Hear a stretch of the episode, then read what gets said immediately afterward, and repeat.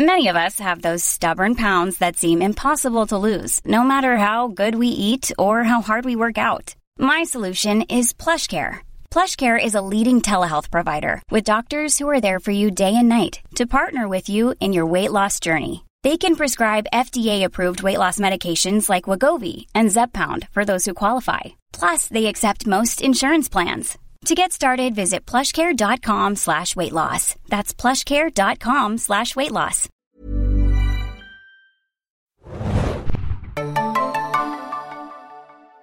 Herzlich willkommen, liebe Serienjunkies, zu einer neuen Ausgabe des Serienjunkies Podcasts. Mein Name ist Hannah und heute geht es um Dexter New Blood, die neunte Staffel der viel geliebten und teilweise auch kritisierten Serie Dexter. Sprich, Dexter Morgan ist zurück und ich habe im Abstandsstudio, beziehungsweise ich glaube vor Ort ist es sogar das Lockdown-Studio, den lieben Biane. Ja. Moin Biane. Hallo, na? Genau, du bist ja unser Auslandskorrespondent äh, in Wien. ähm, ich habe gehört, es mhm. schneit, oder? Das ist doch wirklich ein bisschen ja. Dexter-Feeling. Ja, ich fühle mich echt schon hier wie in Iron Lake, New York. Total schön. Oh Gott, hast du schon Crazies rumlaufen mit, mit Waffen? Oh Gott, das ist ja oh, oh, furchtbar. Ja. Hm. Mein könnte in Österreich auch passieren, ja. Deswegen, also pass auf dich auf da, ne, in der, äh, in der Hauptstadt äh, im Süden. Ähm, wir reden aber heute über Dexter und zwar gleich vorab der Disclaimer, wir werden vor allem über den Auftakt reden, also die erste Folge der neuen mhm. Staffel von Dexter New Blood.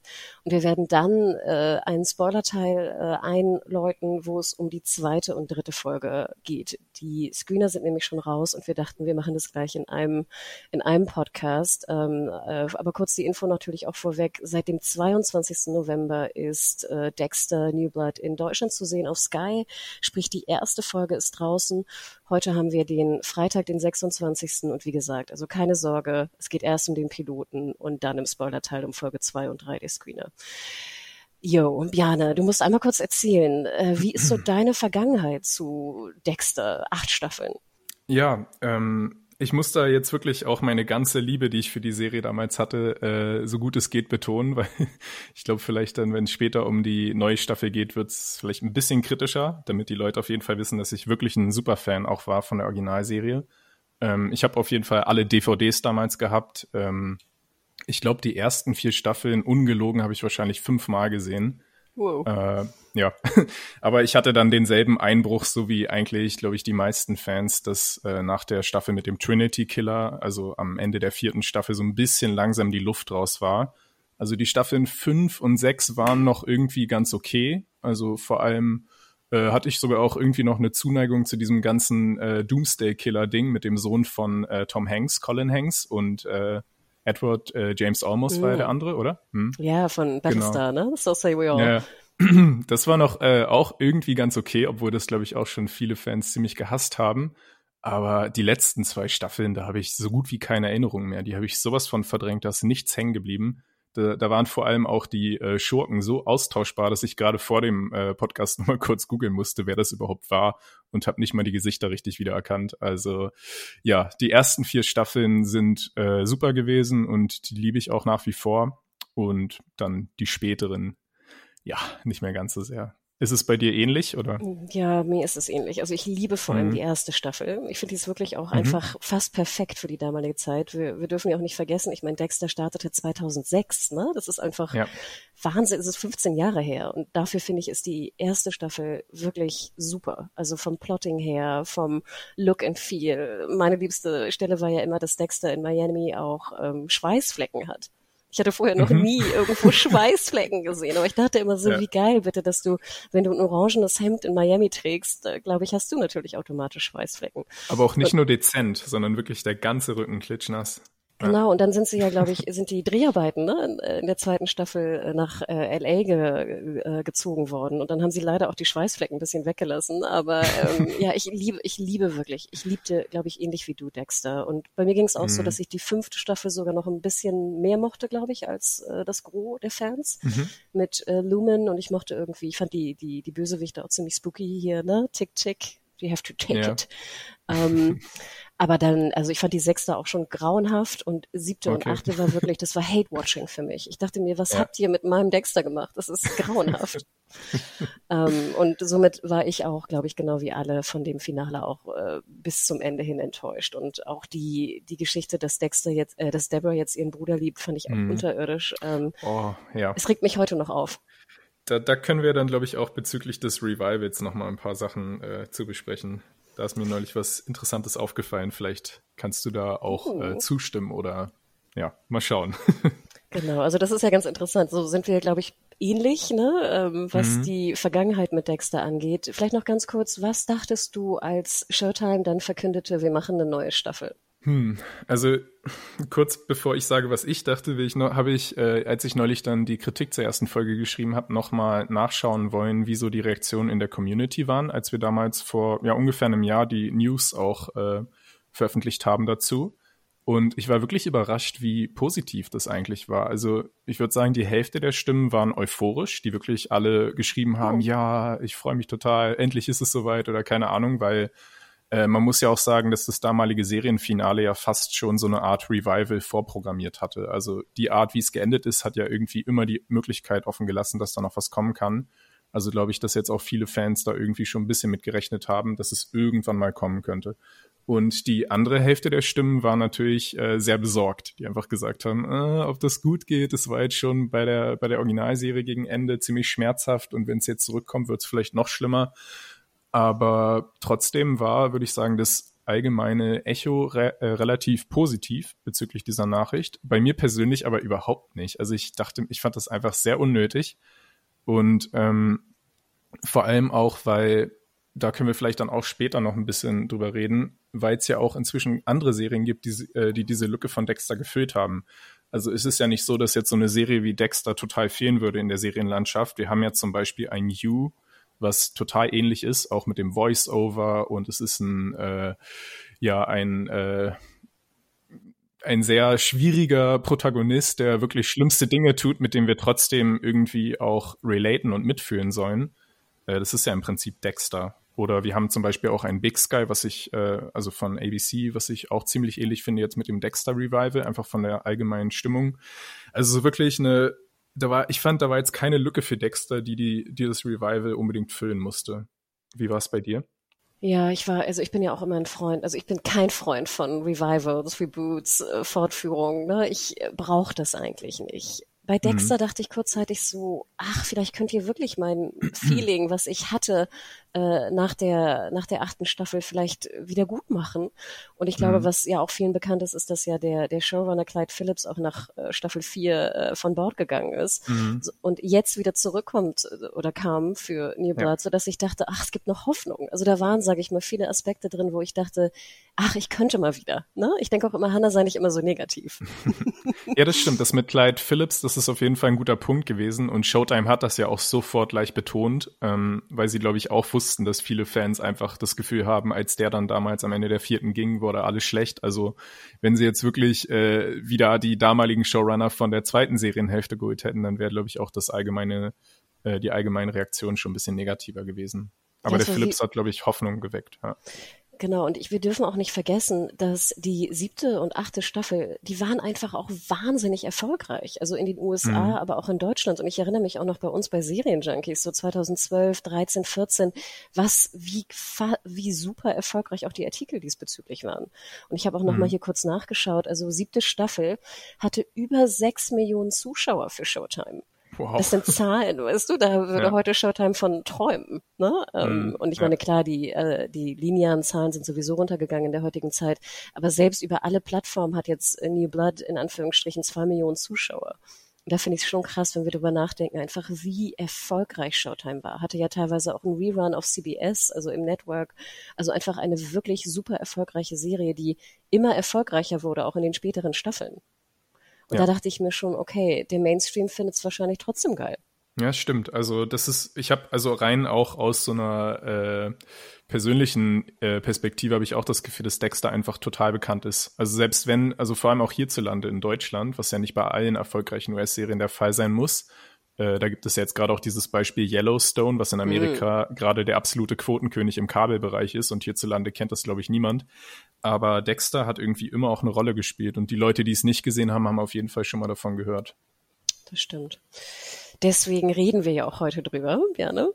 Mhm. Ähm, du hast, ich habe auch deine Reviews gelesen, fand ich auch sehr, sehr interessant. Ähm, wir reden also jetzt über die erste Folge von Next, äh, Nexter, genau, Dexter New Blood. ähm, ich musste auch ein bisschen lachen. Äh, bei Adam oder bei uns generell, bei Serienjunkies ist es ja auch einfach als neunte Staffel eingeordnet unter Dexter. Ja, stimmt. Ne, das hat mich auch ein bisschen verwundert, weil irgendwann suchte ich, ne, Dexter New Blood. Ich dachte, haben wir sie nicht angelegt als einzelne Serie? Aber nein, es wurde wirklich bei uns auch unter als neunte Staffel einge, äh, eingeordnet, mehr oder weniger. Ähm, ja, kannst du ganz grob zusammenfassen, wo wir sind und was die neue Ausgangslage, wie die neue Ausgangslage aussieht? Genau, da müsste ich, glaube ich, nochmal ganz kurz zurückgreifen auf das Ende der achten Staffel, weil wahrscheinlich auch viele, äh, ähnlich wie ich, das komplett verdrängt haben. Also es endete ja damit, dass äh, Dexter eigentlich dann äh, ein glückliches Leben mit Hannah und seinem Sohn äh, führen wollte. Und dann kam aber noch mal dieser eine Serienkiller, Oliver Saxon, der äh, Sohn von Dr. Evelyn Vogel, zurück und hat äh, tatsächlich dann dafür gesorgt, also er wollte ihn gerade umbringen und damit quasi dieses Kapitel abschließen. Dann kam Deborah, äh, Deborah rein und wurde dann von Oliver Sax Saxon in so einer äh, chaotischen Situation umgebracht. Dexter war am Boden zerstört, ist mit ihr aufs Meer gefahren. Dann kam dieser Hurricane und er hat seinen Tod fingiert und Hannah und äh, Harrison sind äh, allein nach Argentinien. So. Und Dexter war von der, Erd von der Erdfläche verschwunden. Jetzt sind zehn Jahre vergangen und das Revival setzt dort ein, wo wir Dexter dann als letztes sahen, nämlich in einem verschneiten Ort. Man dachte ja damals, es wäre vielleicht Kanada oder Alaska oder sowas, aber es stellt sich jetzt heraus, es ist eigentlich der Bundesstaat New York, also gar nicht mal so sehr äh, in der Wildnis. Und es ist ein fiktives äh, Städtchen namens Iron Lake. Und dort arbeitet er auch nicht als Holzfäller, sondern äh, ja als so eine Art Waffenhändler, würde ich sagen. Ne? Also er ist in einem, in einem Shop, der heißt Fred's Fish und Game Store, aber im Prinzip verkaufen die dann nur Waffen und Messer. Und ja, ich finde das auch ja, ziemlich bezeichnend, dass, dass er möglichst eine unauffällige Identität haben will. Er nennt sich dort auch Jim Lindsay. Äh, und das ist in Amerika einfach jemand, der Waffen verkauft, wo man in Deutschland wahrscheinlich denken würde, wow, was ist das für ein, für ein Weirdo? Aber in Amerika ist es unauffällig.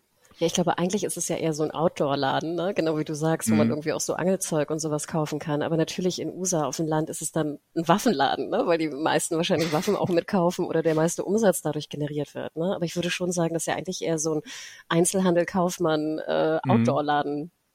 Ist, oder? Ja. Aber du, du hast natürlich recht, er hat sehr viel Ahnung natürlich auch davon. Ne? Also das ist ja eigentlich ein ganz, ganz gut. Mhm. Was vielleicht auch noch erwähnenswert äh, ist, dass er seit zehn Jahren auch wirklich abstinent war, was das Töten angeht. Das ist ja für ihn mit seinem Dark Passenger schon was ziemlich äh, ja, beeindruckendes eigentlich. Stimmt. Und vielleicht noch eine Sache fand ich auch ganz schön, äh, Jim Lindsay. Ich habe ja mal mhm. das erste Buch gelesen von Dexter. Es basiert ja, ja auf einer Buchreihe und der Autor heißt ja Jeff Lindsay.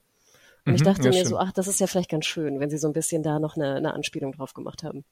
Ja, das stimmt. Das ist dann so einer für die Fans. Mhm, genau, Klammer wieder zu. Genau, und dann ähm, sehen wir aber schon relativ schnell, dass äh, dieses kleine Örtchen ja auch seine üblichen, sag ich mal, Douchebags hat, äh, die potenziell geeignet sind, äh, umgebracht zu werden. Oh, ja, also das fand ich schon die erste Geduldsprobe bei dem bei der ersten neuen Folge. Dieser Charakter, dieser Matt. Ähm, ich habe jetzt gar nicht gerade parat, wer der Schauspieler ist. Hast du das gerade noch? Achso, nee, habe ich auch nicht, aber Matt Caldwell. Ich guck mal parallel. Erzähl du mhm, kurz, wer der genau. Douchebag of the Week ist oder auf the Dexter uh, Time ist. Und das ist wirklich, also der Charakter, da wurde so dick aufgetragen, äh, um zu zeigen, dass das wirklich der schlimmste, nervigste Typ überhaupt ist. Äh, es muss ja auch irgendwie erklärt werden, dass Dexter dann doch nach zehn Jahren quasi seinen Schwur bricht und äh, oder weiß ich nicht, können wir das eigentlich schon verraten? Ist das schon zu viel Spoiler? Ich glaube, es passiert ja schon in der ersten Folge, oder? Es passiert in der ersten, also wir spoilern auch die gesamte erste Folge nicht. Genau. Äh, nee, nee, nee, die gesamte, also okay. liebe Zuhörer und Zuhörerinnen, also die komplette erste Folge liegt gerade auf dem Tisch zur Besprechung. Okay. Nimm, zück, zück das Messer, zück die Messer, gerne. ja, also dieser Matt, der geht Dexter total auf die Nerven in der ersten Folge und ist einfach auch der schlimmste Typ. Und natürlich muss es dann so einer sein, der Dexter dazu bringt, dass ihm der, äh, der Geduldsfaden reißt und dann den Typen auch umbringt in einer relativ äh, überhasteten Aktion. Und damit ist quasi der alte Dexter wieder da und er hat auf einmal wieder diese Probleme, die er früher hatte, dass er auf einmal Leichen verschwinden lassen muss und seine äh, Freunde oder Geliebten dort anlügen muss. Ähm, ich finde aber trotzdem, dass es wirklich viel zu viel war, was diesen Charakter angeht. Man hätte es vielleicht auch alles ein bisschen subtiler machen können. Ich nehme an, ja, wie war deine Reaktion auf diese genau. Figur? Also er heißt erstmal Steve M. Robertson. Ich habe ihn jetzt nicht mhm. bewusst gesehen, aber ich gebe dir absolut recht. Ich fand ja immer, vielleicht kann ich das schon vorweg sagen, ich liebte bei Dexter immer so ein bisschen die Subtilität.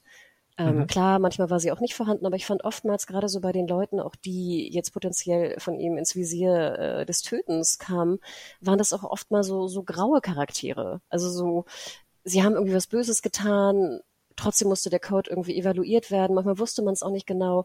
Ich fand, da war auch viel Grau halt mit bei.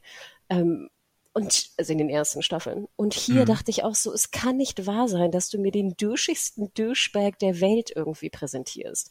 Und ja. ich glaube, der eigentliche Grund ist ja auch, dass äh, ein Unfall, also was als Unfall proklamiert wurde, aber dass er auch ähm, äh, zu, dafür verantwortlich war, höchstwahrscheinlich, dass er irgendwie fünf Leute umgebracht hat. Ähm, plus, dass er halt so duschig ist, jetzt noch sein, ich weiß nicht, automatisches äh, Maschinengewehr irgendwie mhm. kaufen will. Äh, ich dachte mir auch so, gib mir doch ein bisschen Subtilität. Ich, ich, ich habe es nicht verstanden, wie du gleich mit dem, dem größten Dusch äh, um die Ecke kommen kannst. Ja, und dann bringt das fast zum Überlaufen ausgerechnet ein getötetes Tier, was ich auch nicht wirklich verstanden habe, äh, dass Dexter jetzt ausgerechnet deswegen dann äh, überschnappt. Weil ich weiß nicht, in der Vergangenheit hat das irgendwann mal eine Rolle gespielt. Ich glaube, in den Comics hat er sogar eine schlechte Beziehung oder in den, in den Büchern eine schlechte Beziehung zu Tieren. Boah, das weiß ich gar nicht mehr. Aber ich habe mich auch gefragt, also für mich war Dexter jetzt, hatte mit Tieren gar nichts am Hut und ich fand mm. auch mhm. den, den Hirschen, der sah auch nicht so gut aus, fand ich, vom CGI. Äh. Ja. und dann stand er da auch so einfach super friedlich daneben Dexter rum und so, wo ich dachte, ich habe auch wenig Ahnung von Tieren, aber ich dachte mir, so wild, glaube ich, ist schreckhafter potenziell. Aber mm. nee, ich, wenn das jetzt der Auslöser war, dachte ich, ist euch wirklich innerhalb von, ich weiß nicht, zehn Jahren Abstinenz kein besserer Auslöser eingefallen? Ja, das war auf jeden Fall schon mal ein ziemliche, eine ziemliche Enttäuschung, so, dass es damit losging. Und es sind ja, also wir können ja vielleicht noch mal ganz kurz noch mal ein bisschen zurückspringen. Wir haben ja jetzt ein paar Sachen über, äh, übergangen, die auch noch sehr in diese Klischee-Kerbe schlagen. Äh, da wäre zum Beispiel die Szene, wie Dexter durch den Ort geht und von allen gegrüßt wird und mit jedem kurz so Smalltalk hält, das finde ich immer furchtbar. Das kennt man eigentlich eher so aus äh, Cameron Diaz Romcoms oder so, wo man einfach sehen soll, dass die Hayden total verankert ist in ihrer Community. Und das, das haben die jetzt einfach auch gemacht, so was einfach null Dexter ist in meinen Augen. Ja, vor allem, ich fand ja auch immer schön, das kann ich ja auch schon vorweg sagen, ich liebte immer bei Dexter diese, diese bisschen emotionale Kälte von ihm oder mhm. emotionale Unfähigkeit oder ne, was auch immer er hat, psychologisch gesehen. Und dass er ja auch immer so extrem awkward war in sozialen genau, ja. Verhältnissen. Und ich liebte das an den ersten Staffeln von Dexter. Und ich liebte, dass er da wirklich einfach auch unfähig ist. Und diese Kommentare von ihm und diese, was ja auch uns mhm. einfach mal dann so wieder drüber nachdenken lässt, was für eine Gesellschaft wir eigentlich leben und was für komische Rituale ja. wir da eigentlich irgendwie führen. Und hier dachtest du so erst so der super goody, völlig angepasste äh, Kleinstadt-Dude. Mhm. Und das nervte mich schon. Ja, er war viel zu charmant und smooth einfach. Das passt auch nicht zum Charakter. Ja, und es sieht halt wirklich aus wie in so einer Klischee-Werbung. Ja, ja, genau. Was ja, mich besonders mhm. störte, mhm. vielleicht kann ich das schon vorweggreifen, war dann, äh, wird er natürlich von der Polizistin angehalten. Und Och, dann, da, darauf, darauf wollte ich auch gerade zu sprechen kommen. Gott, ich dachte mir, es kann nicht wahr sein. Es kann nicht wahr sein. Wollt ihr mich wirklich bewusst ärgern? Ich meine, solche Szenen, also jetzt, die ist natürlich besonders schlimm, weil es wirklich auch ein Klischee ist, was man schon in anderen Sachen gesehen hat. Aber die, ansonsten ist es ja schon typisch Dexter, dass die Polizei ihn irgendwie ins Revier bittet und sagt, du musst unbedingt herkommen, wir haben hier was. Und dann löst es sich immer so auf, von wegen, keine Ahnung, es ist eine Überraschungsparty für ihn und seine inneren Monologe davor immer schon, jetzt ist alles vorbei, sie haben mich enttarnt und jetzt ist, jetzt gehe ich ins Gefängnis und dann ist es halt immer irgendwas total Banales, äh, Dafür gibt es dann später auch noch mal eine Szene, jetzt auch in dieser neuen Serie. Aber das mit der Polizistin war jetzt wirklich äh, noch mal eine Nummer darüber. Ach, es war also ja, unfassbar. Ich mochte zum mhm. Beispiel auch immer gern, dass Dexter ja eigentlich auch mit Sexualität vor allem anfangs ja auch mhm. ein großes Problem hat oder Nähe insgesamt. Und klar, das ja. wird dann auch über die Staffeln her besser, in Anführungsstrichen, oder anders. Aber ich dachte mir, es kann nicht, es kann nicht wahr sein, dass ihr mir hier wirklich die klischeebehaftetste Szene aller Zeiten gibt. Ähm, ja. Und vielleicht, ne, Angela Bishop äh, ist die, ähm, ist die, ist der Charakter der Polizistin oder der Sheriff, ne? Sie ist der Sheriff, glaube ich. Ähm, ich musste aber ein bisschen, wo ich dachte, ach interessant, sie sieht ja, finde ich, so ein bisschen aus wie Deborah. genau, das war, das war vorhin das, was ich angeteasert habe. Das ist mir aber erst in äh, später in der dritten Folge oder so aufgefallen, weil sie auch die Haare so ähnlich tragen, ne? also mhm. einfach glatt und so ein bisschen hinter die Ohren. Äh, ja, stimmt. Das ist ja eigentlich das ist ja sicherlich eine bewusste Anspielung wieder auf diesen äh, Plot von damals äh, mit dem Incestuösen, was du angesprochen hast. Äh, was natürlich dann für dich auch wieder vielleicht so ein bisschen eine kleine Provokation ist. Total. Und das kann ich ja, ja, kurz mal ausholen. Ich liebte auch besonders in den ersten Staffeln dieses Bruder-Schwester-Verhältnis zwischen Dexter und Deborah. Mhm. Ich habe es so wirklich geliebt. Ähm, finde auch generell, dass Brüder und Schwestern oder Geschwister, sag ich mal, recht wenig vorkommen in Serien und ich es halt immer sehr mag, mhm. wenn das auch irgendwie thematisch behandelt wird. Äh, und deswegen, also bin ich immer noch grantig heutzutage, dass man diesen Twist, ich glaube schon in der sechsten Staffel irgendwie äh, reingeschrieben hat, dass Deborah sich jetzt in ihren Bruder verliebt. Halbbruder? Nee, nicht mal. Doch. Mhm. Nee, ne? nee, adoptiv, also ja, äh, Stief, Stiefbruder. Stiefbruder, ne, mhm. so rum, sorry. Mhm. Ähm, so dass ich sagen würde, klar, inzestiös ist es jetzt, also kann man so sehen, aber ist jetzt nicht zumindest genetisch in, inzestiös. Ähm, aber es regt mich immer noch auf und ich gebe dir recht, äh, diesen Zusammenhang mit den Haaren und dem Aussehen kam mir sofort und ich dachte mir, nein, mhm. ihr wisst doch ganz genau, liebe Autoren und Autorinnen, die Fans mochten diese Storyline nicht besonders und ihr drückt sie jetzt doch wieder rein. Ja. Ich reg mich schon wieder auf, Piana. Sorry, du musst weiter, du musst weiterreden sonst. ja, und das ist komisch, weil äh, es ist ja Clyde Phillips, der das jetzt hier alles macht. Also versucht er damit irgendwie so ein bisschen seine damaligen Kollegen, die dann auf ihn folgten, in Schutz zu nehmen und zu sagen, ja, ich äh, versuche deren Punkte quasi aufzugreifen, weil die ja auch nicht schlecht sind. So, also ich weiß nicht, ob er es jetzt versucht, alles in was Positives umzuwandeln. Aber es mir wäre es lieber gewesen, so. wenn er das einfach alles ignoriert und sein Ding nach der vierten Staffel weitermacht quasi ich finde, es wäre auch so viel schlauer gewesen von ihm. Mhm. Auch ein bisschen ja. gemeiner vielleicht, aber ich hätte trotzdem auch den Neuanfang gewagt und wäre jetzt nicht auf die letzten vier Staffeln irgendwie eingegangen. Ja, ich, also ich habe, ich gucke gerade auf meinen Zettel und sehe gerade noch so ein paar andere Sachen, die mich gestört haben. Aber ich glaube, das, der äh, noch ein Charakter aus seiner Vergangenheit mhm. kommt ja schon im Piloten zurück, oder? Genau, ja, das war sogar etwas, was mich äh, überrascht hat. Ich war mir da noch nicht sicher, ob es mich positiv oder negativ überrascht. Du meinst Harrison, richtig? Mhm. Genau, das war, also in meinen Augen, erstens hatte ich gar nicht unbedingt damit gerechnet, dass die Figur nochmal äh, so eine große Rolle spielen würde in dem Revival. Aber vor allem nicht, dass sie gleich in der ersten Folge auftaucht. Also, das ist eben der Sohn von Dexter, wie sich einige Fans vielleicht erinnern. Der ist inzwischen erwachsen und wird gespielt von äh, Jack Alcott. Äh, den kennt man vielleicht aus der Serie The Good Lord Bird, die ziemlich gut ist. Letztes oh, Jahr so ein Western mit Ethan Hawke. Äh, ja, und der steht bei Dexter vor der Tür. er hat ihn irgendwie gefunden. Er kam aus Argentinien oder er war ja dann nochmal zwischenzeitlich in Miami und hat Fragen. Gefährliche Fragen für Dexter. Ich muss auch sagen, dass ich das eigentlich mit die beste Neuerung mhm. fand. Mhm. Denn ich auch dachte, so, Huch, Harrison hatte ich ganz vergessen. Tat mir auch ja. irgendwie so ein bisschen leid. Ähm, und ich fand wirklich interessant, dass ich dachte, hey, okay, wie hat er ihn gefunden? Was hatte er für ein Leben? Was ist da eigentlich passiert? Äh, hat Dexter jetzt einfach sein, seinen leiblichen Sohn und seine anderen Kinder, also Adoptivkinder oder gut, die war, spielten ja auch dann später irgendwie nie wirklich eine große Rolle. Aber mhm. was ist eigentlich mit denen? Und da muss ich auch sagen, das fand ich wirklich mit, ah, mit mit, mit Abstand den besten Twist in der, im mhm. Auftakt. Ja. Also bei mir, ich fand, ich fand es auch gut, weil mein großes Problem mit der ersten Folge war, dass vieles einfach sehr vorhersehbar war, aber auf eine negative Art. Es war so ein bisschen das Schlimmste, was man befürchten konnte, ist meist eingetreten und das war eben die eine Sache, die unerwartet kam. Aber andererseits habe ich, bin ich auch gleich so ein bisschen allergisch, was Harrison angeht, weil der mich total an äh, die Figur Zack Hamilton erinnert. Ich weiß nicht, ob du den noch kennst. Äh, das war auch in der siebten Staffel, glaube ich, jemand, das war ein junger Serienkiller, uh, ähm, oh den Gott. Dexter so ein bisschen unter seine Fittiche genommen hat. Und da war dann so eine Mentorenbeziehung und da war einfach so ganz viel, was einfach auch total unangenehm war. Also Dexter als Mentor und dann so ein bisschen in dieser Vaterrolle auch schon. Das hat in meinen Augen damals schon nicht funktioniert. Und ja, im Prinzip machen wir jetzt das mit Harrison nochmal durch.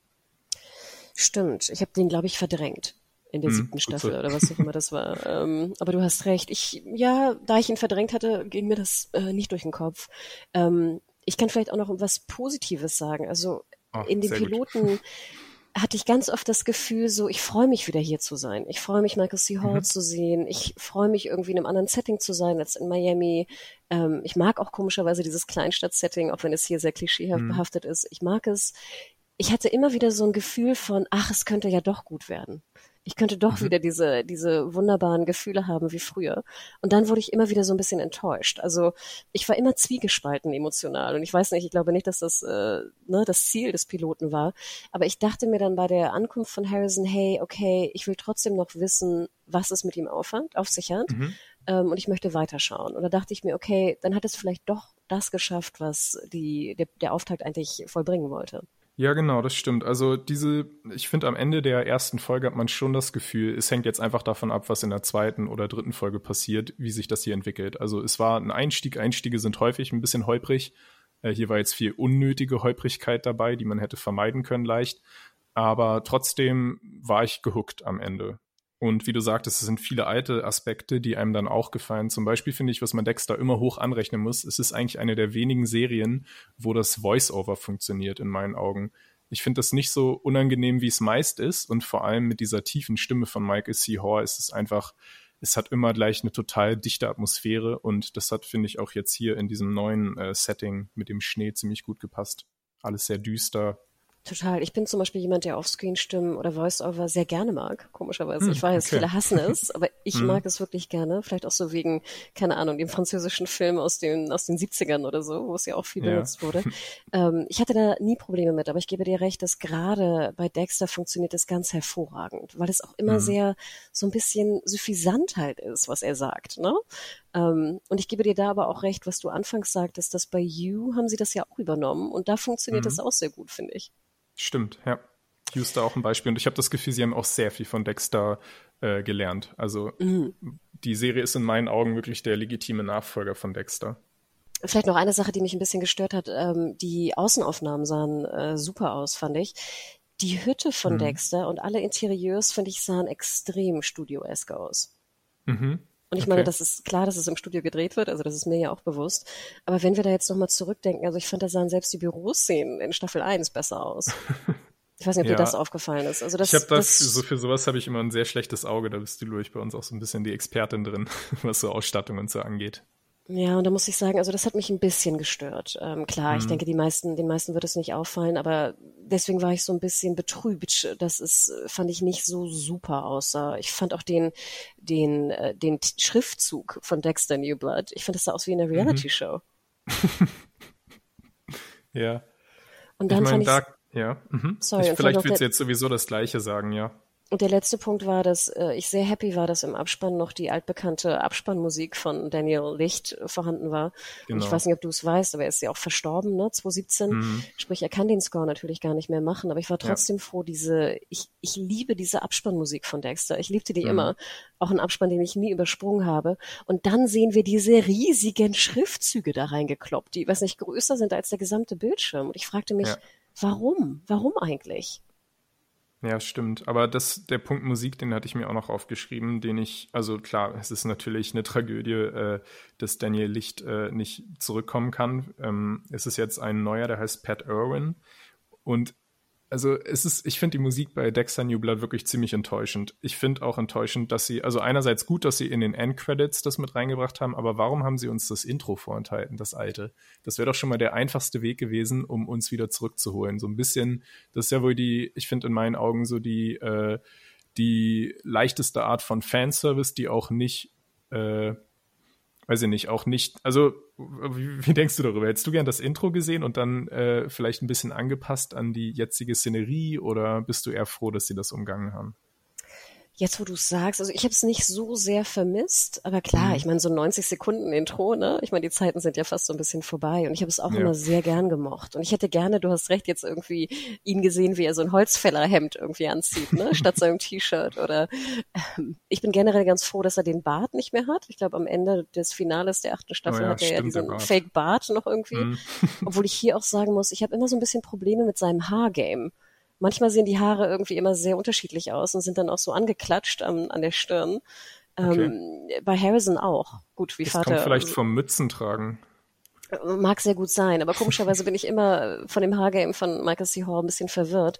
Mhm. Ähm, aber ja, ich weiß nicht. Ich glaube, ich brauchte es nicht unbedingt, den Fanservice, wenn es Fanservice ist. Aber trotzdem hätte ich natürlich gern so eine Anpassung gesehen. Mhm.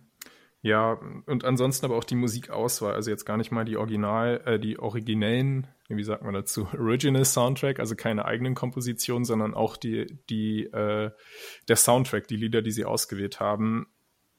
Ich meine, Passenger von Iggy Pop ist oh, jetzt wirklich Gott. ein bisschen, ja, das fand ich ziemlich billig. Äh, ja, das sind so einfach so ganz viele Kleinigkeiten, die mich irgendwie gestört haben.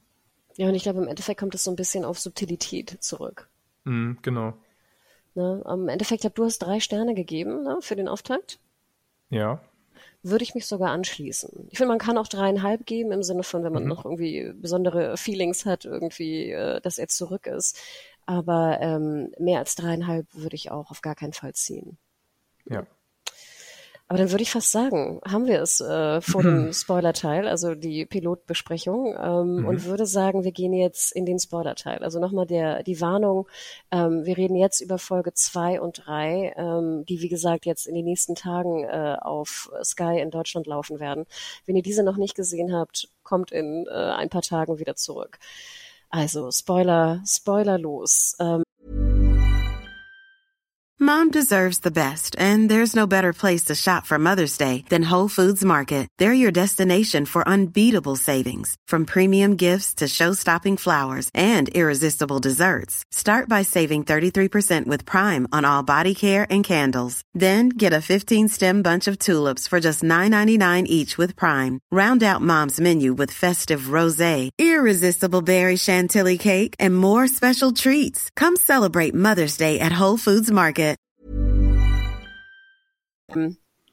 Folge 2. Genau. Äh, würdest du sagen, dass du dann positiv eingestellt warst, wie die Geschichte sich weiterentwickelt hat? Nicht unbedingt. Also erstens finde ich die zweite Folge verpasst, das Tempo aufzunehmen, was ich in, was in meinen Augen nach der ersten Folge dringend nötig gewesen wäre. Und weil es ja auch eine Miniserie ist ähm, und jetzt nicht unbedingt davon darauf ausgelegt ist, dass es jetzt nochmal drei, vier Staffeln geben soll, kann man ja auch wirklich total äh, durchsprinten und ganz viel äh, passieren lassen. Es können ja auch Figuren sterben. Also das ist ja, es muss ja nicht unbedingt nachhaltig sein hier, was das Ensemble und so angeht. Deshalb hätte ich mir gewünscht, dass da schon ein bisschen mehr passiert und eigentlich die Action, die wir haben, sind so neue Informationen aus der Vergangenheit. Zum Beispiel von Harrison kriegen wir jetzt die Info, dass Hannah, also seine Stiefmutter, die ja auch in der Dexter-Historie eine große Rolle gespielt hat, gespielt von äh, Yvonne Strahovski, falls man sie so ausspricht, ich glaube. die ich auch immer sehr gern hatte und äh, als Figur eigentlich so auch zu den ja, erinnerungswürdigsten in dem, äh, bei Dexter immer gesehen habe. Also die kriegen wir jetzt einfach so erzählt, dass sie an Krebs gestorben ist. Äh, was ich auch schon wieder ein bisschen so einen kleinen Schlag äh, für die Fans finde, dass so ein wichtiger Charakter jetzt äh, so ja unspektakulär einfach verschwindet. Wobei man sich natürlich fragen kann, ob das alles der Wahrheit entspricht, was Harrison erzählt. Strachowski muss ja noch Handmaid's Tale drehen wahrscheinlich. ah ja, okay, daran könnte es einfach liegen. Aber wie, also hatte ich das auch irgendwie ein bisschen, äh, also wie hast du das aufgenommen? Also ich mag Strachowski sehr gern, wirklich. Ich, ich mhm. finde, das ist eine tolle Schauspielerin. Ich gucke ihr wahnsinnig gerne zu. Ich hatte so ein bisschen Probleme mit Hannah bei Dexter, trotz der, der Namengleichheit. Mhm. Ich fand, das war immer ein, ein sehr merkwürdiger Charakter, den ich auch teils interessant fand und cool fand und auch sehr sexy, also ganz ehrlich, ich meine, das waren ja, waren ja auch, äh, ich erinnere mich so dunkel an auch sehr äh, sexy Szenen. Mhm. Ich hatte trotzdem immer so ein bisschen Probleme mit ihr und muss sagen, dass ich eigentlich nicht so traurig bin, dass sie nicht mehr auftauchen wird, höchstwahrscheinlich, wenn die Geschichte stimmt. Ich muss mhm. auch sagen, dass ich diese Backstory dann von Harrison eigentlich ganz interessant fand. Also, dass mhm. ne, er nach Argentinien gegangen ist, äh, dort auch ein bisschen Spanisch gelernt hat, äh, sie dann gestorben ist an Krebs, er dann zurückgekommen ist in verschiedene Pflegefamilien, deswegen vielleicht auch so ein bisschen awkward ist, wie er ist. Mhm. Ähm, und da hatte ich so ein bisschen wieder Hoffnung, dass eigentlich jetzt Harrison so ein bisschen uns diese soziale ähm, Emotionslosigkeit geben wird, die Dexter vielleicht gar nicht mehr hat. Mhm. Also in dem Sinne hat mich das nicht gestört. Ich fand nur ein bisschen komisch, dass jetzt äh, Superdetektiv Harrison äh, ihn aufspüren kann und alle anderen nicht. Ja, dafür kriegen wir auch noch eine Erklärung. Ich bin mir gerade nicht sicher, ob es in Folge zwei oder drei passiert. Deshalb weiß ich nicht, ob, ob wir es jetzt schon ansprechen können, wie ja, das passiert. Ja, wir spoilern beide. Wir spoilern beide zusammen. Ja, ja. Also er sieht ihn wirklich wie, wie in dem klischeehaftesten, äh, was man sich überhaupt vorstellen kann, findet er ihn zufällig bei Facebook oder so auf einem Foto, weil Dexter ein Bowling-Turnier gewonnen hat. ich meine, ja, okay. Es ist nur eine Kleinigkeit, aber auch für sowas könnte man ja ein bisschen mehr äh, Denkkapazität ausgeben, dass sich die Autoren vielleicht mal was einfallen lassen. Ja, wobei ich denke, ich meine, wir haben ihn ja auch bei uns sehen, ne, in Miami. Ich erinnere mich da an seine, an seine Gang mhm. und so. Also ich finde, es ist schon ein kleiner Rückbezug, aber es macht es natürlich alles so ein bisschen lächerlich, ne? Ähm, na gut. Ähm, insgesamt muss ich sagen, dass ich Harrison eigentlich fast den interessantesten Charakter mittlerweile finde. Klar, auch mhm. ziemlich klischeebehaftet, ne? Er ist in der Schule und ist scheinbar irgendwie besonders klug und intelligent, ähm, trifft dann die ähm, auch Adoptivtochter von äh, unserer, unserem Sheriff Mhm. Da bahnt, ne, Audrey, genau, da bahnt sich wahrscheinlich auch irgendwie eine Liebesgeschichte an. Dann hat er so mit den typisch, typischen Dummdums von Jocks irgendwie zu tun an der Schule. Äh, es gibt einen, einen Jungen, der irgendwie von denen gemobbt wird, äh, mhm. den er dann verteidigt, äh, der höchstwahrscheinlich vielleicht ein potenzieller Killer sein könnte in Zukunft, ne, oder einen Anschlag plant oder mhm. ähnliches. Ich muss trotzdem sagen, dass äh, ich Interesse habe, diese Teenie-Storyline weiterzugucken. Ich weiß nicht genau Wirklich? warum. Ja, ich, ich, ich weiß, ich, ich kann ich es hätte nämlich, ich hätte wetten können, weil ich weiß noch von früher, wenn ihr über Fear the Walking Dead geredet habt, wie allergisch du auf alles, was so mit äh, Teenie-Plots, äh, also wie allergisch du darauf reagiert, reagiert hast, wenn das so ein bisschen äh, platt geschrieben ist. Total. Und gerade wenn es um Kinder mhm. geht oder so, ne, da bin ich echt, ja. äh, reagiere ich sehr, ähm, sehr kritisch bei so Coming of Age und sowas sieht es ein bisschen anders aus. Schaue ich wahnsinnig gern. Mm, okay.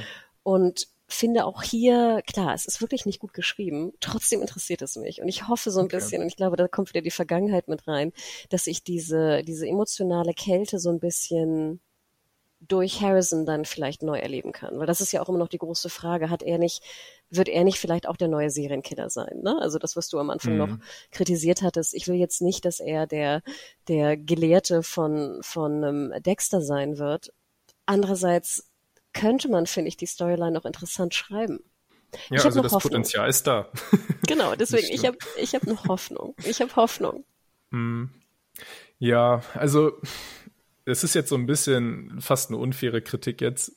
Ähm, ich habe mich jetzt irgendwie schon ein bisschen in diese Rolle begeben, dass ich äh, recht negativ bin. Ähm, deshalb mache ich einfach mal weiter. Äh, ich finde diese ganze Highschool, wie sie charakterisiert wird, auch ein bisschen, äh, weiß ich nicht, so 2010er Jahre mäßig oder 90er Jahre mäßig, weil so Serien wie Euphoria oder äh, bei HBO Max gab es jetzt auch Generation, die haben ja so ein bisschen dieses neue Kapitel der äh, Generation Sie aufgeschlagen wo es eben jetzt an der Highschool nicht mehr so aussieht, dass da die Schüler gegeneinander sind und dann die Coolen eben die in Anführungszeichen uncoolen mobben, sondern dass es eher so ist, dass die alle zusammenhalten und äh, gegen die Erwachsenen so ein bisschen kämpfen. Und da gibt es jetzt bei Dexter auch eine ziemlich gute, eine ziemlich gute Einleitung, weil es ja diesen ganzen merkwürdigen äh, Fridays for Future Plot gibt, wo eben die Jugend aus Iron Lake so ein bisschen gegen diesen äh, Fracking-Millionär Edward Olsen äh, kämpfen. Deshalb also ich hätte es irgendwie schöner gefunden, wenn, wenn diese ganze Mobbing-Storyline an der Highschool nicht stattgefunden hätte, sondern mehr so die Jugendlichen quasi zusammenhalten gegen die Erwachsenen, dass es da keine, kein, kein Mobbing oder sowas gibt. Das finde ich ist so, also in, in der Realität sieht es wahrscheinlich eh anders aus, aber ich habe so ein bisschen das Gefühl gehabt, dass es im Serienbereich jetzt eigentlich gerade so eine neue Ära gab, dass Highschools ja einfach so eine andere Dynamik jetzt haben. Aber vielleicht sind wir auf dem Land, Björn, weißt du? Da ist es noch nicht ganz angekommen. Das kann gut sein, ja, stimmt. Vielleicht ist es ein Unterschied zur Großstadt. Hm. Ich würde auch vermuten, ohne dass ich jetzt, äh, natürlich ist meine, äh, sag ich mal, Highschool-Zeit äh, lange her, aber ich denke ja auch, äh, interessanter Punkt, ne? dieses Zusammenhalten gegen die Obrigkeit. Ich würde vermuten, dass ja trotzdem Mobbing noch besteht, auf unterschiedlichen Ebenen, vielleicht auf anderen hm. Ebenen, aber ich glaube, dass, dass das auch nicht vorbei ist, weißt du?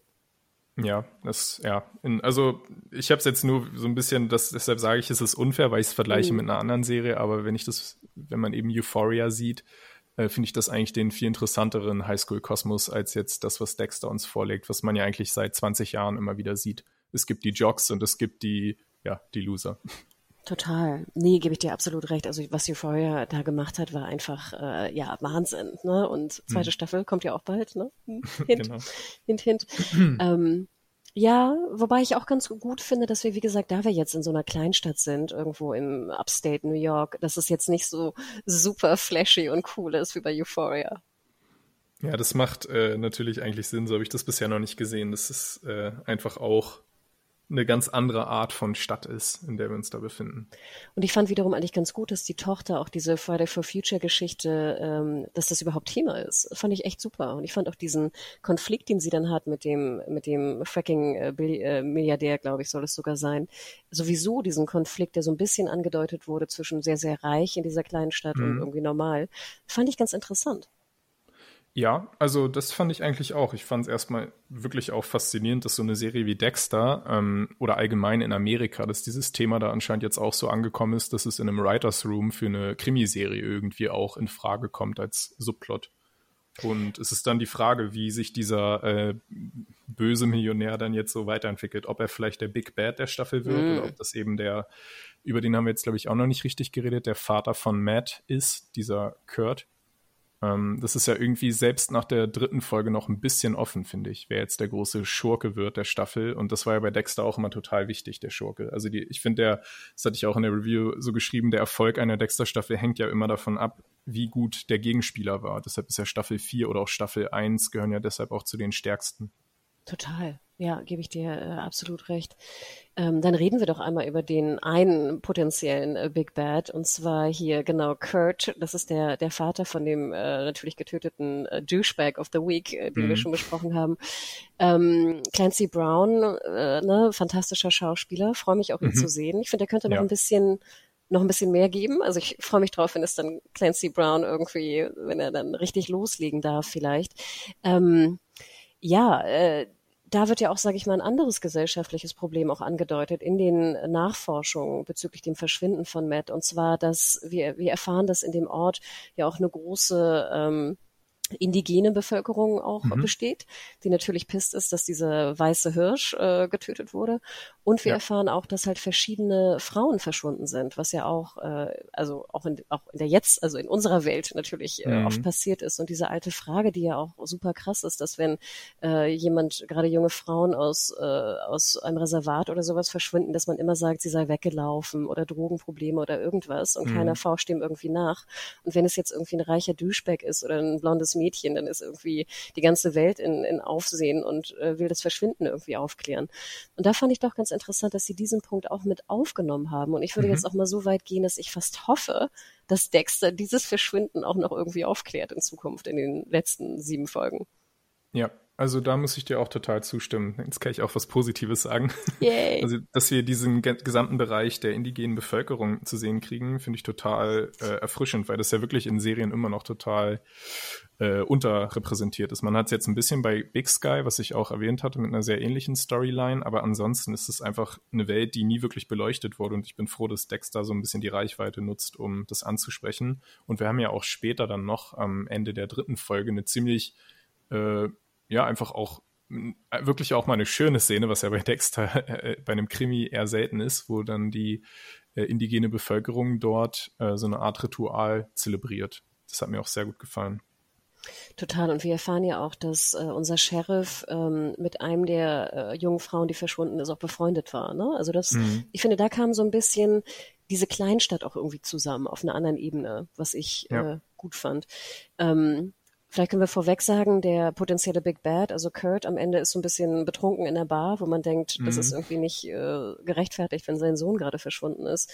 Ähm, er sagt aber Dexter, dass er gerade mit seinem äh, Sohn einen Fotocall gehabt hätte, wo ich auch mhm. dachte, Nanu, was ist denn jetzt los? Ähm, ja. Und das ist eigentlich der auch der Cliffhanger zur nächsten Folge, die wir ja auch noch nicht gesehen haben, zur vier. Ja. Da dachte ich auch schon so, okay, jetzt weiß ich gar nicht, was das damit auf sich haben könnte. Mhm. Das hat mir auch sehr gut gefallen. Also das muss man Dexter jetzt wirklich lassen, äh, dass die äh, Cliffhanger am Ende der Folgen immer ziemlich spannend sind. Also jetzt nach der dritten Folge will ich, also ich werde auf jeden Fall die vierte schauen.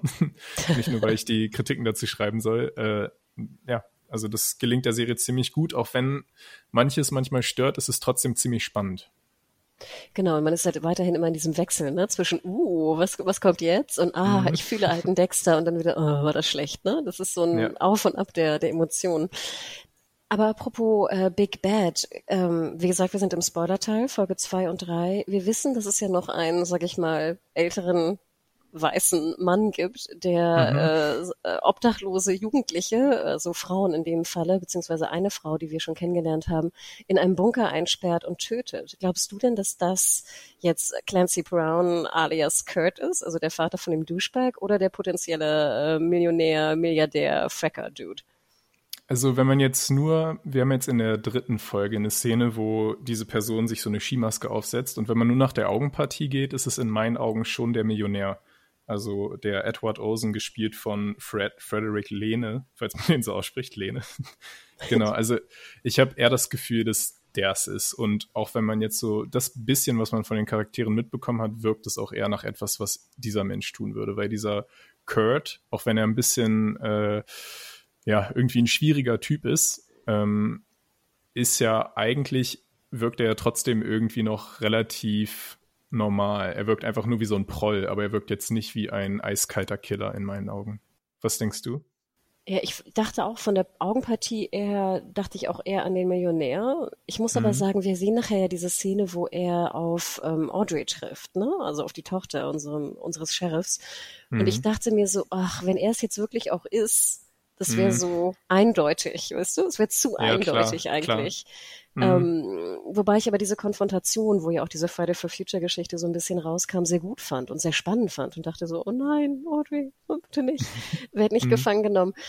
Was mich generell an der Szene störte, war, dass ich diese, wir nehmen jetzt die Hitchhikerin gefangen, packen sie in den Bunker und erschießen sie, wenn sie rausläuft, fand ich mhm. auch so zero interessant. Ja, es ist ja, also das ist auch so eine Frage. Ich war, also für, ich habe so wahrgenommen, dass ich eigentlich eher erleichtert war, dass es jetzt nicht diese äh, sexuelle, also nicht so eine Vergewaltigungskomponente hat. Zumindest haben wir davon nichts gesehen. Ich weiß nicht, ob das trotzdem impliziert ist, dass sowas dort stattfindet. Aber es sah jetzt ja so aus, als ob es diesem Täter nur darum geht, quasi Jagd auf diese Menschen zu machen und die zu erschießen. Und also ich finde es in dem Fall eigentlich sogar eher gut, dass sie das weglassen. Diese noch viel, Gott. dieses schlimmere Verbrechen noch verstehe mich nicht falsch. Also ich fand alle auch mhm. bei Dexter die sexuellen oder auch Vergewaltigungsplots, ich fand die furchtbar, ne? Also da denke ich mhm, an Staffel ja. 5, ne? Oder an selbst auch an den Trinity Killer, dieses in der Badewanne da mit dem Spiegel und so, ne? also das ist ja, ja, perfide, eklig hoch 10, ne? Mhm. Also Wahnsinn. Nein, oh Gott, das will ich auch auf gar keinen mhm. Fall sehen. Nee, nee so hatte ich es auch nicht verstanden. Ich wollte nee, nur, nee, so wie ich das äh, wahrgenommen habe, genau. Ähm, da war ich auch sehr dankbar, weil ich auch dachte, oh, ich, mhm. ich ertrage das gerade irgendwie nicht, ne? Ähm, ja, ich muss aber sagen, diesen Jagdcharakter, den ich ja auch durchaus interessant finde. Ne? Also vom kam hier aber so gar nicht rüber, weil ich meine, er packt seine Platte da an, sie läuft raus und läuft einfach geradeaus weg und dann erschießt er sie. Also ich glaube, das große Jagdbedürfnis würde ich jetzt, äh, oder die Jagdbefriedigung, glaube ich, ist da jetzt auch nicht entstanden unbedingt bei ihm. Mhm. Was also würdest also, du dann vermuten, was der, was das Motiv dahinter sein könnte? Ja, und das verstehe ich halt nicht, weil ich hätte jetzt, sage ja. ich mal, psychologisches viel eher verstanden. Das haben wir ja auch schon in manchen Filmen und so gesehen. Ich denke da an diesen sehr interessanten, sehr beängstigenden Film, ist schon ziemlich alt, aus den 90ern, glaube ich, mit Deborah Winger, wo sie so mhm. undercover ist, wo auch so äh, Nazi-Dudes dann irgendwelche Leute jagen und dass sie dann wirklich halt die Leute jagen wollen, ne? Also, dass die Leute wegrennen und dann auch ja. eine potenzielle Chance haben und dann der Jäger natürlich hinterherläuft, um die richtig zu jagen und die Befriedigung dadurch erfährt, dass er halt eine richtige Jagd begeht. Mhm. Aber hier ist es ja einfach nur, sie läuft geradeaus und er erschießt sie. Ja, das stimmt. Es ist wenig äh, zelebrierend aus der Sicht des Täters. Das ist, das spricht ein bisschen dagegen. Aber ich glaube trotzdem weiterhin, dass es das ist, weil dieses ganze Thema Jagd spielt allgemein ja auch eine große Rolle. Vor allem eben auch, dass das äh, Reservoirland, ähm, was ja geschützt ist, äh, dass dort auch ein strenges Jagdverbot gilt. Das ist ja, äh, das wird ja immer wieder betont. Und auch der Cliffhanger der zweiten Folge ist ja, dass die, äh, dass das Opfer dann schon äh, diese Nachricht kriegt, you are, you are already dead. Also ich glaube, das klingt schon alles so ein bisschen, als ob das irgendwie so ein Spiel für den Täter ist und deshalb glaube ich eigentlich weiterhin, auch wenn er das jetzt wenig auskostet, ist es für ihn vor allem dieser, dieser, diese Jagdlust oder so. Mhm. Ja, und natürlich auch vielleicht auch diese, diese Beobachtung, ne, und Voyeurismus da, ne? Ja, diese, stimmt, klar. Ne, mhm. Frau da einzusperren, die Kontrolle zu haben, ne, ähm, ja, gebe ich dir recht. Aber ich muss ganz ehrlich sagen, also ich fand, es war jetzt für, wenn wir Dexter an die ersten Staffeln denken, wo es halt wirklich, fand ich, sehr ungewöhnliche, interessante, perfide, was auch immer äh, Big Bads waren, fand ich sie mhm. jetzt, sage ich mal, relativ dünn. Nicht, dass ich jetzt etwas sehr perfides hätte sehen wollen, aber ja, ja. ich fand es doch ein bisschen unkreativ, sag ich mal so. Mhm. Ja, also ich weiß auch noch nicht, wer jetzt, ob es jetzt der eine oder der andere wird und ich weiß auch irgendwie noch nicht so richtig, wen ich lieber hätte. Ist, und wie gesagt, der Schurke ist wichtig und wenn er sich jetzt nicht bald abzeichnet und dann auch möglichst interessant ist, dann ja, wird, ist vielleicht bald die Luft auch raus. Glaubst du denn, dass dieser Big Bad da, der, der böse Jäger, nennen wir immer so, dass er auch derjenige ist, der die äh, Frauen der, des Reservats entführt und getötet hat? Oh, das wäre, glaube ich, jetzt echt zu überkompliziert. Die Staffel hat ja eh schon sehr überraschend viele äh, Handlungsstränge und parallele Ereignisse, wenn jetzt da noch ein weiterer Killer dazu kommt. Das kann ich mir eigentlich nicht vorstellen. Also ich denke schon, dass es dann auch der gleiche ist, oder? Das wäre sonst ja auch, ich meine, wir sind in einer kleinen Stadt, ne? Also ich meine, in ja. Miami, dass da viele Killer sind, ist irgendwie verständlich, aber hier bei irgendwie einer Einwohnerzahl von 800 oder so wird es auch mhm. langsam mm. knapp, ne? Stimmt. Ja, da gebe ich dir recht. Aber das waren ja eigentlich, sage ich mal, so die Haupterzählstränge. Ähm, Wir können noch einmal kurz vielleicht, obwohl das ist natürlich auch ein großer Bestandteil, der mir aber nicht so gut gefallen hat, die, hm. sage ich mal, Polizeiuntersuchung, die jetzt natürlich auch direkt vor Dexters Haus, sage ich mal, da ihren Sammelpunkt irgendwie hat.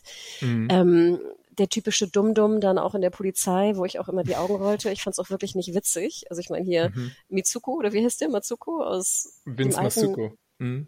Der fand ich toll. ja super. Ich liebte ja. ihn. Ich fand ihn auch urkomisch, ehrlich gesagt. Aber ja. hier den, den Dum-Dum äh, bei New Blood, äh, oh, es nervt mich. Es mhm. nervt mich wirklich. Und ich, ich muss hab, auch sagen, weil ich mich an Masuko erinnert gefühlt habe, fand ich es ganz nett. Okay. Aber Matsuko war auch, dieses Zusammenspiel zwischen ihm und Deborah war auch so genial, fand ja, ich. Ja, stimmt. Und hier muss ich sagen, dass ich diese, dass direkt jetzt vor seinem, vor seinem, seiner Blockhütte da die Untersuchungen sind und er, ne, den, den, mhm. das Opfer ja auch direkt darunter vergraben hat und dann die Spuren verwischt und hier was, äh, eine Spur legt.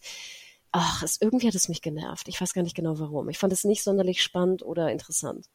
Mhm, okay. Also bei dieser Szene mit dem Spurenverwischen habe ich auch äh, tatsächlich geschrieben, dass das irgendwie meine Lieblingsszene war in der gesamten Staffel. Oh. Weil es hatte einfach so ein, also ja, irgendein User hat dann auch dazu geschrieben, dass es äh, eigentlich nicht so logisch ist, weil Dexter ja auch ganz viele Fußspuren verursacht. Das habe ich komplett ausgeblendet. Aber ich fand einfach so diese, diese, diese Art von Tanz und Dexter tut, was er am besten kann, so Tatorte äh, analysieren oder eben auch manipulieren. Das hat mir echt gut gefallen, weil er, da war er voll in seinem Element und dann noch mit der Musik. Also da war ich dann eher positiv gestimmt bei der Szene. Mir ging es so, als dann der andere Blutspatter-Untersucher äh, vorbeikam. Mhm. Das fand ich eine sehr schöne Szene, denn wir vergessen ja immer wieder, dass er ja auch wirklich eigentlich ein Wissenschaftler ist, ne? Also äh, mhm. da zu dem Rechercheteam äh, gehörte in Miami. Und das fand ich wirklich toll, wie dann also der die andere Person dort diesen das Blut untersucht und Dexter das dann kommentiert und sagt auch so, ach, ätzend, das ist eigentlich ein guter Untersucher. ja. Also das hat mir dann auch wieder gut gefallen. Ähm, Ansonsten, ja, war ich so ein bisschen anderer Meinung, was die, was mhm. die Recherche anging. Ähm, ja, ich bin froh, dass ich mal jetzt in der positiven Ecke bin. Das stimmt, das stimmt. Ich überlege gerade, gibt es da noch irgendwie, haben wir noch ein, irgendwas vergessen oder waren das wirklich die zwei Folgen? Ähm, das war's im Prinzip. Ich finde, weil sie auch so ähnlich sind, ist es ein bisschen schwer, die auseinanderzuhalten. Also ich musste gerade immer wieder überlegen, ob das jetzt in der einen oder in der anderen war. Aber in meinen Augen haben wir eigentlich das Wichtigste abgedeckt. Wir haben einen Punkt noch gar nicht angesprochen, den ich, wo ich aber auch irgendwie keine allzu starke Meinung habe. Deshalb würde ich da ganz gern nach deiner fragen, wie du nämlich Deborah als äh, als quasi äh, Force Ghost, also als so eine Art Jedi-Begleiter für Dexter wahrnimmst, im Vergleich vielleicht auch zu seinem Vater damals. Ich find's scheiße. okay. Also, ich hol mal aus. Oh Gott, jetzt bin ich wirklich hier die, die Grantige. Ähm, ich liebte Deborah und ich liebte mhm. auch äh, Jennifer Carpenter, wie sie es gespielt hat. Wie gesagt, ich liebte dieses Bruder-Schwester-Gespann. Ich liebte ihre Rolle als so ein bisschen, sie war ja nie so klug, sag ich mal, wie Dexter, ähm, hatte ihre auch privaten Problemchen, ihre Männergeschichten. Ähm, ich liebte diese, diese Ansätze in dem, im alten Dexter, wenn sie immer versucht, da auch die Karriereleiter irgendwie hochzuklettern. Ähm, mhm ich liebte wirklich Deborah, ich fand Deborah einen toll geschriebenen Charakter. Ich ja. schaute ihr gerne zu, ich finde, sie spielte den auch fantastisch. Ich liebte auch, dass sie so immer fuck und was auch immer alles sagte, ne? Und kein Blatt vor den Mund nahm. Mhm. Ich fand sie war auch sehr witzig. Ich glaube, Pardon My Tits ist immer noch eine meiner Lieblingszitate aus, ähm, äh, beziehungsweise, ne, willst du sie vögeln oder, äh, wie heißt es, anzünden, ne? Ich glaube, das ist auch aus Staffel 2. Mhm. Also ich, wirklich, ich glaube, ich habe sehr, sehr, sehr viel Liebe diesem, diesem Charakter Deborah entgegengebracht. Und ich finde, hier wird sie, sie wird benutzt und ist so die Superbitch irgendwie vor dem Herrn. Mhm. Also generell ja. mag ich diese Konversation mit, mit Harry und dem Code und die Hinterfragung. Und es ist ja auch ein bisschen so wie für den Zuschauer, ne? Nochmal so eine mhm. Einordnung des Geschehenen. Aber hier, das tut Deborah ja eigentlich nicht. Also wenn er Deborah sieht, ist Deborah eigentlich immer so der, der das böse Teufelchen auf seiner Schulter, ja. die ihn eigentlich immer nur runtermacht, die ihn irgendwie, ne, irgendwie runterdrückt, die alles irgendwie schlecht und blöd findet. Und das finde ich, hat der Charakter Deborah nicht verdient. Und ich finde, ja. so ist er auch nicht aus seinem, aus seinem Leben getreten. Und ja. deswegen verstehe ich Das ist einfach nicht Deborah nicht. auch. Das ist einfach nur Jennifer Carpenter, die äh, quasi das Gewissen von Dexter spielt, aber mit dem ursprünglichen Charakter hat das wirklich wenig nur noch zu tun. Und das, und das ist doch blöd. Und das verstehe ich nicht, mhm. warum man diesen Charakter noch mehr in Ungnade wirft. Ja, das, also ja, genau. Und ich glaube, sie brauchten einfach unbedingt auch Jennifer Carpenter auf dem Poster quasi äh, als weiteres Verkaufsargument für das Dexter Revival. Aber ich finde auch, man hätte irgendwie ihr mehr gerecht werden sollen. Also ich bin eigentlich froh, sie zu sehen. Also das freut mich schon. Aber so wie sie bisher auftritt, finde ich sie auch ziemlich anstrengend und ja, wie du auch sagtest, irgendwie unfair dem Charakter gegenüber. Es gibt da eine ganz besondere Szene jetzt in der dritten Folge, äh, wo mich auch deine Meinung interessieren würde, wo sie nämlich äh, einmal so komplett über die Stränge schlägt. Sie ist ja sonst die ganze Zeit einfach immer nur sehr am äh, ja am Rumschreien sogar tatsächlich auch, wo sie Dexter immer sagt, was tust du da, hör auf.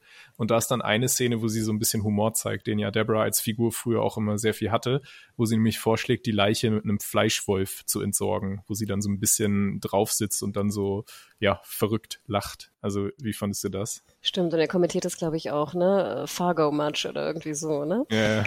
Ähm, ja, ich fand es eigentlich als Auflockerung mag ich solche Sachen. Also wenn es dann mhm. so sehr surreal fast schon ne, anmutet. Fand ich es wirklich gut? Nein. Mhm. Also ich, ich, ich mag, dass sie versuchen, da mit der, mit der, mit der Erzählstruktur irgendwie so ein bisschen zu brechen. Wie gesagt, finde ich immer löblich. Da aber jetzt Deborah so super überdreht auch in der Szene war, mhm. war das immer noch nicht so ganz meine Deborah, die ich gerne gesehen hätte. Ähm, ich finde, es passt besser zu ihr als dieses sehr brutale, wo sie ihn ja auch so ein bisschen so fast wirkt, ne, am mhm. Spiegel so von hinten und glaube ich auch noch die, ne, die Pille in den Mund steckt. Ja. Ähm, da fand ich den Fleischwolf auf jeden Fall passender zur Figur, gebe ich dir recht. Mhm. Insgesamt bin ich aber sehr unglücklich mit der Einführung von, von Deborah und ich muss auch ganz ehrlich sagen, ich hätte mir gewünscht, dass sie nicht mehr vorkommt. Und ich verstehe auch nicht so ganz mhm. das, was du sagtest. Ich finde, wir hätten sie auch nicht gebraucht, ehrlich gesagt. Hättest du dann lieber einen anderen Begleiter gesehen? Oder weil Dexter, es wird ja auch immer wieder betont jetzt in der neuen Serie, dass er sich verändert hat. Er sagt ja selbst, er ist ein Monster, was sich entwickelt. Ähm, vielleicht braucht er ja gar nicht mehr so eine Art Aufpasser innerlich. Ganz ehrlich brauche ich eigentlich gar nicht, weil ich finde eigentlich hm. den Monolog, den er hat mit seinem Dark Passenger, den er ja hm. irgendwie dann zehn Jahre unterdrückt hat und dann wieder hochkommt, hätte ich, glaube ich, interessant genug gefunden. Und ich fände dann auch eigentlich den, den alten Austausch mit Harry nicht verkehrt oder hätte mir eine Deborah gewünscht, die halt so auftaugt wie Harry. Also mhm. ich hätte Deborah eher positiv gezeigt und nicht negativ. Ja, so ein bisschen in so einer Art Waisenrolle dann auch. Genau. Und dann eben trotzdem auch mit ihrem zynischen Humor, den sie immer hatte. Das hätte eigentlich ziemlich gut passen können, eigentlich, oder? Also. Finde ich auch, genau wie du mhm. gerade sagst. So. Und äh, ich glaube, dass dann auch die Fans von Deborah sehr viel ähm, mhm. entspannter gewesen wären. Weil du hast natürlich recht. Und ich glaube, Harry kam ja auch nicht immer vor, ne, bei Dexter. Also er wurde ja auch so, so ganz bewusst in bestimmten Dosen benutzt. Und ich finde, auch hier ist es mir teilweise fast auch zu viel, Deborah. Ja, wahrscheinlich hat das irgendwelche vertraglichen Gründe, dass Jennifer Carpenter mhm. dann irgendwie ein Recht hat, in 10% der Szenen aufzutauchen oder so. Mag sein. Und dann hätte ich es, glaube ich, mhm. eher weggelassen. Ja. ja. Also ich finde es schade. Hat noch Potenzial. Vielleicht müssen sie auch so ein bisschen den ja. sich erst eingrooven, ne? Ähm, wie sie sie jetzt äh, positionieren. Aber bis jetzt bin ich noch nicht happy mm. damit. Ich glaube, das ist so ein bisschen auch das Gesamtfazit zu dem Dexter Revival, was bei uns jetzt so ein bisschen sich herauskristallisiert, dass wir es war jetzt keine große Rückkehr mit einem Knall und total prächtig und alles super, sondern es war eher so ein Reingestolper. Und aber trotzdem, dass wir weiterhin das Gefühl haben, es hat noch Potenzial, weil es sind ja insgesamt zehn Folgen, also es sind noch sieben Episoden übrig. Also wir haben noch nicht mal die Hälfte geschafft. noch nicht mal ein Drittel.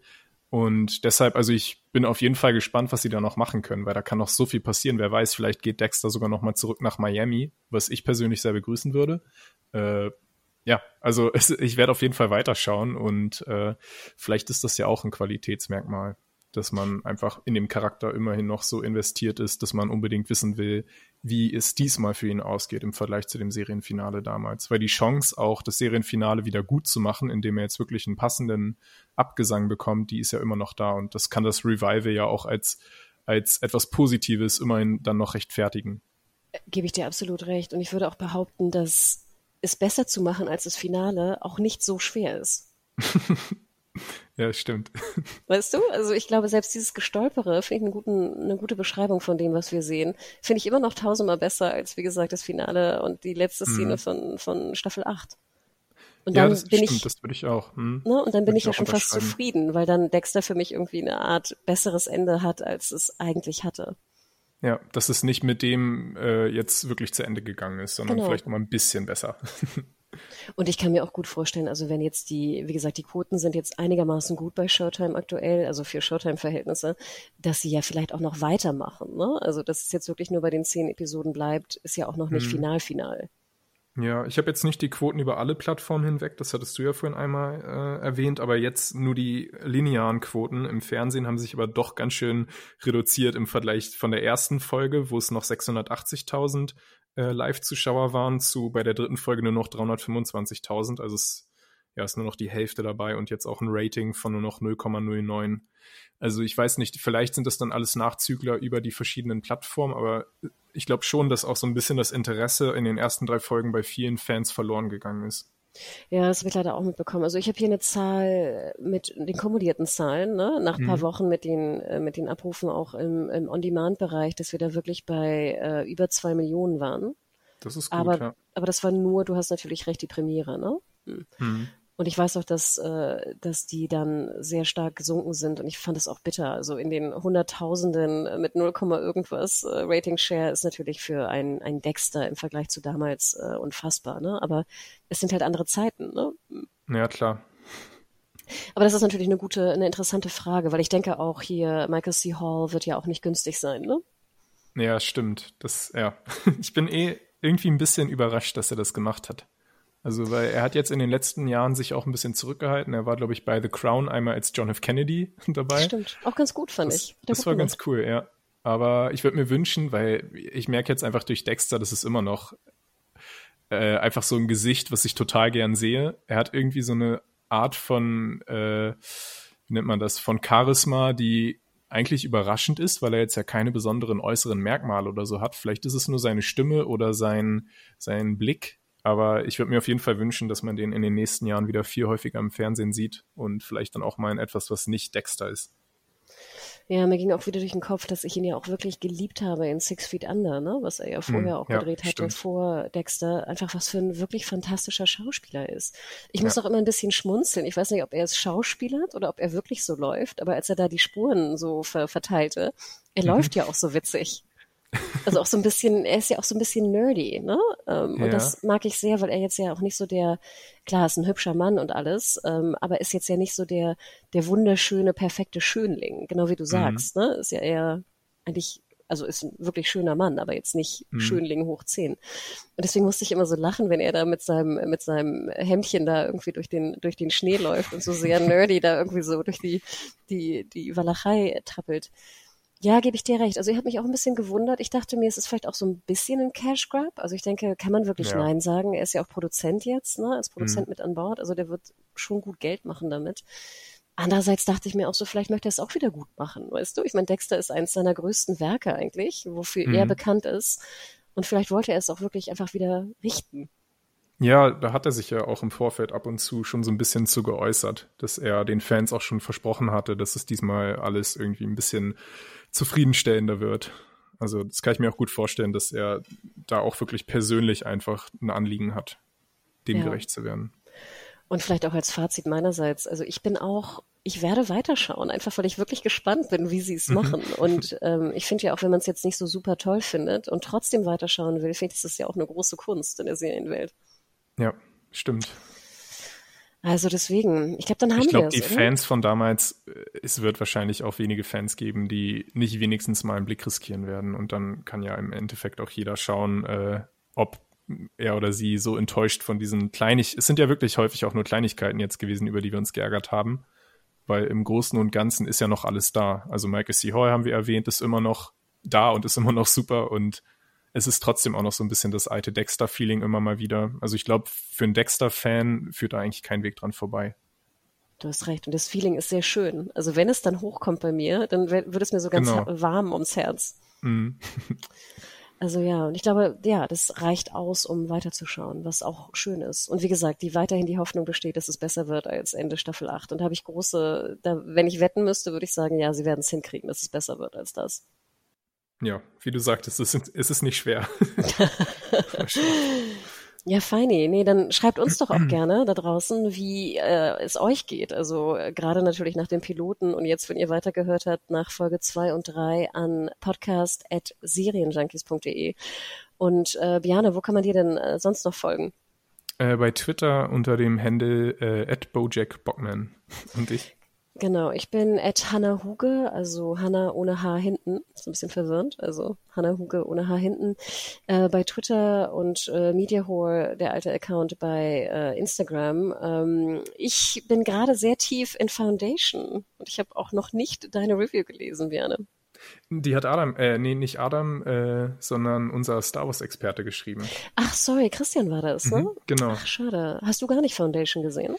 Ich habe äh, den Anfang gesehen und ich glaube, ich bin bei Folge 5 oder 6 dann so ein bisschen stecken geblieben, aber ich werde sicherlich dann zum Jahresende nochmal abschließen. Da habe ich dann noch so ein paar Serien, die ich dann noch äh, fertigstellen will.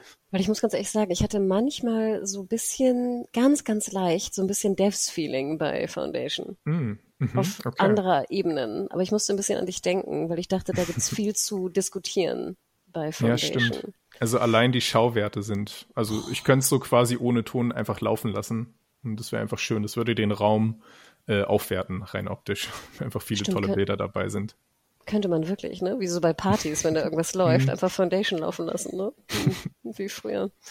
Ja, aber deswegen, also ähm, Genau, schaut äh, gerne rein, wenn ihr wollt. Ähm, wir müssen noch mal gucken, ob wir den Foundation Podcast vielleicht demnächst auch noch hinbekommen ähm, oder vielleicht auch jetzt zu Dexter dann zum Finale, wenn es dann ist es noch in diesem Jahr das Finale? Äh, nicht ganz. Nee, im ne? Januar erst.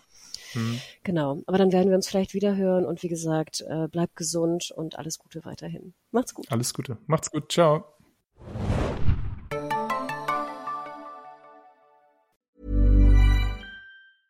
Hi, I'm Daniel, founder of Pretty Litter. Did you know cats tend to hide symptoms of sickness and pain? I learned this the hard way after losing my cat, Gingy. So I created Pretty Litter, a health monitoring litter that helps detect early signs of illness by changing colors, saving you money and potentially your cat's life. Pretty Litter is veterinarian developed, and it's the easiest way to keep tabs on your fur baby's health right at home. Go to prettylitter.com and use code ACAST for 20% off your first order and a free cat toy. Terms and conditions apply. See site for details.